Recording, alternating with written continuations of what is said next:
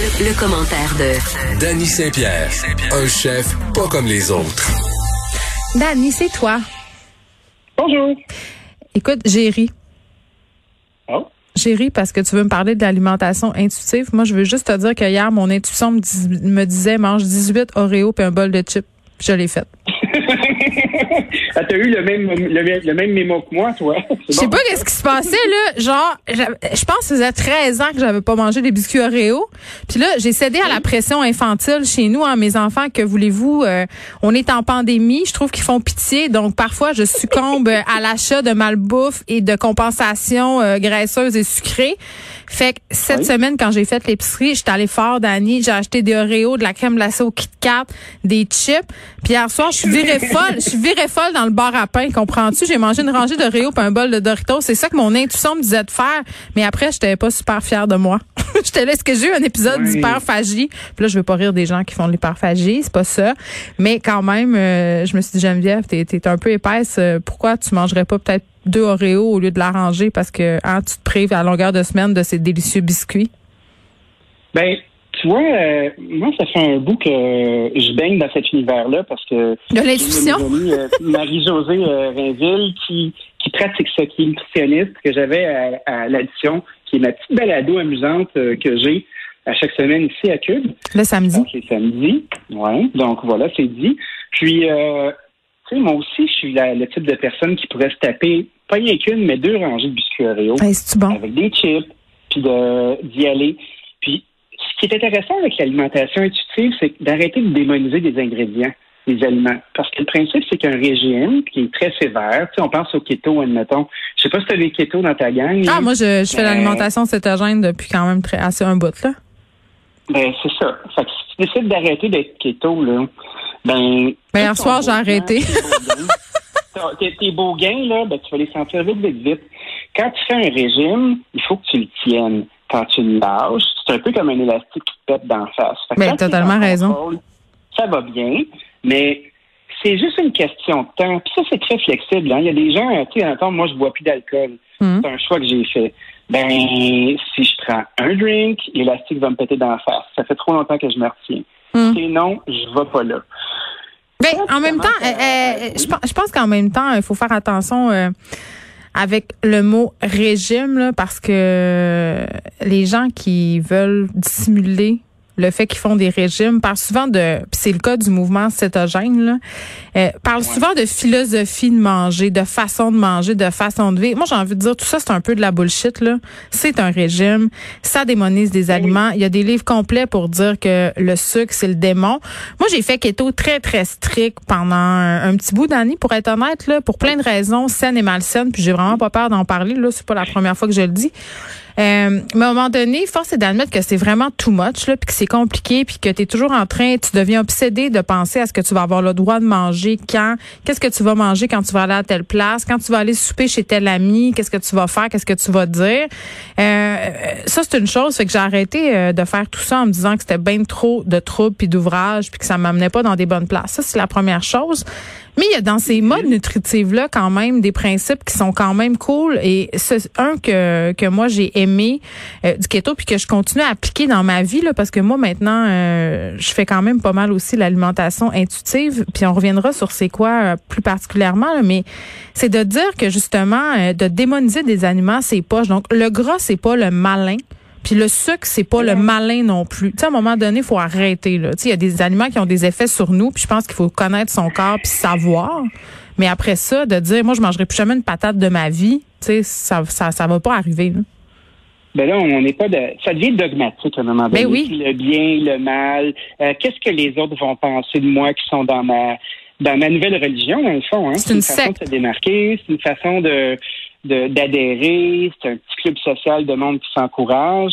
Moi, j'aime beaucoup l'idée de l'alimentation intuitive parce que ça rejette la mentalité des diètes et des régimes en tant que tels. Hmm. Ça te fait surtout manger quand tu as faim. Et tu sais, quand on a envie de pipi, là. Moi, j'ai tout le temps envie de pipi, fait que faut pas vraiment que tu me serves ce parallèle-là.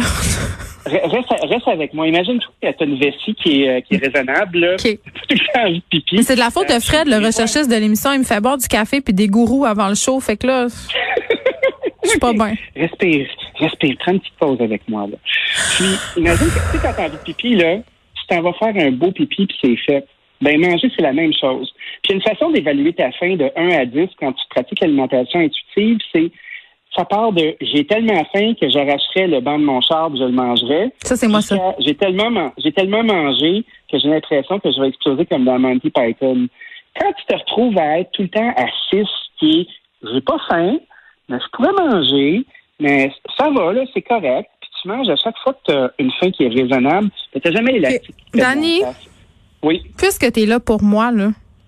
Oui, je suis là pour toi je veux qu'on se pose la question suivante parce que tout ça c'est bien beau là, puis je sais tout ça là, mm-hmm. puis tout le monde sait ça là qu'il faut manger quand on a faim là, puis tout le monde sait aussi que l'alimentation c'est pas juste euh, pour se substanter là, on mange beaucoup de nos émotions, on mange pour plein de raisons hein, socialement là, ça on le sait. Mais il y a quelque chose qui, se passe avec nous les filles, puis ça s'appelle les hormones. OK, puis dans ce temps-là mm-hmm. là, quand euh, puis ça dépend du moment du cycle où tu es rendu là, mais sais, le moment où mon intuition me dit de manger 18 biscuits Oreo, là, on dirait que je peux rien faire pour contrôler ça. Fin, pas fin, euh, j'ai veux. Pourquoi tu fais pas? Pourquoi tu manges pas? Puis tu, euh, au lieu de te sentir comme un, un truc de merde, là, tu sais, juste faire comme, ben, j'ai mangé 18 biscuits Oreo, fuck you. J'ai mangé des biscuits Faut que je les accueille. Là, de mettre un autre jour. Ben ouais. Puis tu fais, quand c'est le temps de, de tenir la laisse, tu la tiens. Mais tu sais, de traîner des collations qui sont bonnes puis que tu as le goût de manger, puis pas juste parce qu'on t'a dit que c'était bon, puis qu'il fallait que tu manges des grains, puis il fallait que tu manges du chia. Tu sais, du chia? Des noix parce que t'aimes ça, manger des noix. Euh, tu crains les concombres de la culpabilité parce que c'est bon des concombres. Tu t'arranges toujours pour être à une bonne place. Parce que, tu sais, moi, euh, j'ai peut-être pas les mêmes hormones que toi, mais la nourriture, c'est un trigger, hein. Puis moi, oui, on mange pour plein de raisons. Pour plein de raisons. Je compulsif avec mon appréciation de la nourriture. Puis, des fois, je me retrouve là que ça sent les toasts dans la maison, là, puis je vais m'en faire trois, quatre. C'est pas parce que tu fais un AVC, là. C'est vraiment des vrais toasts que tu sens, là. C'est des vrais toasts. Euh, mon bras pince pas. En tout cas, pas ce bras-là. Ça va bien. Puis, je fais comme, OK, c'est fait. Mais plus que je vais me rouler dedans, puis plus que je vais me sentir comme un morceau de merde, euh, plus ça va être dommageable parce que là, je vais me retenir, je vais me retenir, je vais me retenir, je vais être fin, je vais être bon, je vais être fin, je vais être bon pendant un mois, pendant deux mois, puis après ça, pow, ça va me sauter dans la face. Fait que j'ai l'impression que l'alimentation intuitive, c'est d'être à l'écoute de soi. C'est un peu new wave. C'est un petit peu. Euh, non, mais c'est tough être à l'écoute de soi. C'est comme s'il faut que tu te déprogrammes de toutes les informations que tu as assimilées au fil des années euh, sur la nourriture. Puis moi, je lisais un livre super intéressant. Il y a Bernard Lavallée euh, qui est un nutritionniste qui pratique aussi cette approche-là, l'alimentation intuitive. Euh, puis je pense euh, le livre, le titre de son livre, c'est N'avalez pas tout ce qu'on vous sert ou quelque chose comme ça. Là. c'est très très bon. Puis tu sais, c'est ça qu'il dit. À un moment donné, on s'est tellement fait dire d'informations qu'on qu'on a l'impression justement qu'on commet des transgressions insupportables. Est-ce que tu te rends compte à quel point Puis tu sais, moi, j'ai une thérapeute qui m'aide avec mes troubles alimentaires. Puis une des premières choses qu'elle me disait dans nos rencontres d'année, c'est qu'elle me disait là là, la patate a beaucoup trop, beaucoup trop de pouvoir sur toi. Mais tu réalises ça à quel point c'est cave d'en être rendu à penser que des biscuits Oreo, des chips, euh, des popsicles, limite, là, tous les aliments qu'on trouve pas bons pour la santé ou pour nous, ont un pouvoir à ce point-là sur nous puis notre façon de se sentir bien ou pas bien? Ben, je pense qu'il faut euh, prendre un pas de recul puis faire comme, OK, je suis activé, j'ai le goût de manger deux rangées de biscuits, pourquoi je fais comme ça? Puis là, tu prends un moment, puis tu recules, puis tu fais comme, qu'est-ce qui s'est passé? Moi, souvent, c'est que je suis angoissé. Puis, euh, je me, la pandémie, c'est angoissant, on va se le dire. Ah oui, c'est ça. Puis après ça, ben, je me rends compte que, OK, euh, je commence à réfléchir à pourquoi je me sens comme ça. Euh, je vais manger, je vais peut-être en manger deux, trois, mais j'essaie de casser mon rythme. Je pense qu'il y a une clé dans ça. Tu sais, moi, je suis pas nutritionniste, je suis pas thérapeute. Euh, je suis juste un cuisinier qui se retrouve à vraiment aimer ça manger.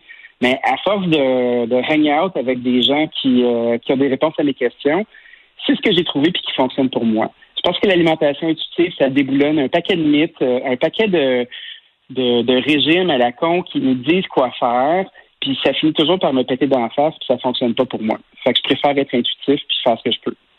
Oui, mais comment tu y parviens? Moi, c'est toujours ça ma question, parce que ces années de déprogrammation-là, c'est long à défaire tous ces nœuds-là qu'on a, qu'on a à l'intérieur de nous, parce que, tu sais, quand on y pense comme faut, euh, tu sais, les régimes à la mode, là, tu tantôt, tu me parlais de keto, là. Mais avant ça, c'était Montignac. Avant ça, c'était, je me rappelle Ah plus là, c'était le Miami Beach. Body, Atkins. Mais c'est tous des régimes euh, qui sont hauts en, en protéines, par matière grasse, puis faibles en glucides. Puis ce qui est assez euh, alarmant et inquiétant avec ce type d'alimentation-là, c'est qu'il n'y a pas bien ben, d'études à long terme qui ont été faites sur les personnes qui appliquent cette façon-là de manger sur 15-20 ans, parce que la, la raison est quand même assez simple. Les gens sont pas capables de tenir longtemps de même. Ils ne sont pas capables. Non, Trop dur. C'est euh, du temporaire. Puis tout se passe aussi avec ton euh, ta perception de ton corps, bien souvent. Euh, tu sais, moi j'ai 43 ans, j'ai euh, des petits côtés. puis des petits côtés. J'ai des petits côtés. euh, écoute, je vois encore, je vois encore mon. Mais mon tu vois-tu tes pieds? correct. Ben oui, je vois mes pieds, calvaire. Ok. Je vois tout, euh, je vois, je vois tout l'équipement, tout est en place.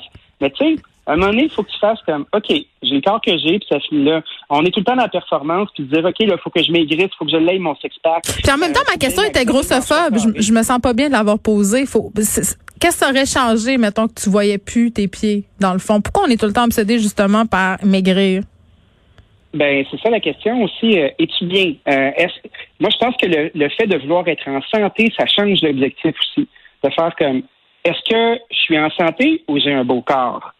Moi, je pense que... C'est quoi un beau corps? C'est ça aussi, là, ben, la question. C'est quoi un beau corps? Ben, souvent, on, on se retrouve avec euh, toutes sortes de, de programmations, justement, puis de se dire euh, pourquoi moi je suis pas comme dans le GQ, puis pourquoi moi j'ai pas des abs, puis Un beau corps, Euh, ça peut avoir des côtés. ben, certain. Moi, je pense que juste d'être bien dans son corps, euh, de s'accepter, c'est déjà un défi, tu sais. C'est déjà une grosse job. C'est une christie grosse job. Puis, ouais, je, être en santé, c'est important oh mon Dieu. Est-ce que Danny Saint-Pierre est devenu un animateur de pastoral? C'est la question qu'on va se poser. euh. Je de- ne sais pas jouer de la flûte à bec et je n'ai pas de sous-vêtements de cuir. Donc, bien. Mon Je Dieu, on n'a pas le même genre d'animateur euh, de pastoral, mais je veux qu'on revienne euh, en terminant, Dani, sur le principe le plus important puis le plus difficile à appliquer, je trouve, dans l'ali- l'alimentation intuitive, c'est écouter sa faim. C'est pas évident, puis sérieusement, là, moi, c'est un des trucs que je me suis rendu compte euh, en essayant d'appliquer ces principes-là, c'est que je me suis rendu compte que la plupart du temps, quand je mangeais, euh, c'était pas au moment où je ressentais de la faim. Tu sais, on nous a imposé trois repas par jour, on nous a imposé de manger à telle heure. Tu sais, il y a beaucoup de moments où on mange parce que c'est plus pratique, parce que c'est imposé, parce qu'il le faut. Mais si on écoutait, il y a des gens qui ont pas faim le matin. Tu sais, il y a des gens qui ont moins faim non. le midi. Tu sais, puis on, on nous a comme déprogrammé de s'écouter. Ben, on se fait tout le temps dire, Ah, ça c'est important, ça c'est pas important, ça c'est important. Mais le déjeuner, Sur Facebook, vous allez voir euh, mon amie Marie-Josée qui a un groupe qui s'appelle Zéro culpabilité alimentaire. Puis justement, travaille ces, euh, Ah, ces trucs-là, fait des ateliers en ligne, euh, c'est monté un beau programme pour être justement capable d'aider des gens comme nous qui euh, qui galèrent dans l'appréciation du Oreo et des Doritos. Donc, euh, tout ce qui est orange, c'est bon. Ton équipe de, de mangeurs de Oreo compulsifs, on se fera une binge ensemble. Puis mangeur de mangeur d'orange, l'agent orange. Moi, c'est si c'est orange, euh, j'aime vraiment ça. OK, Dani, écoute, on se reparle.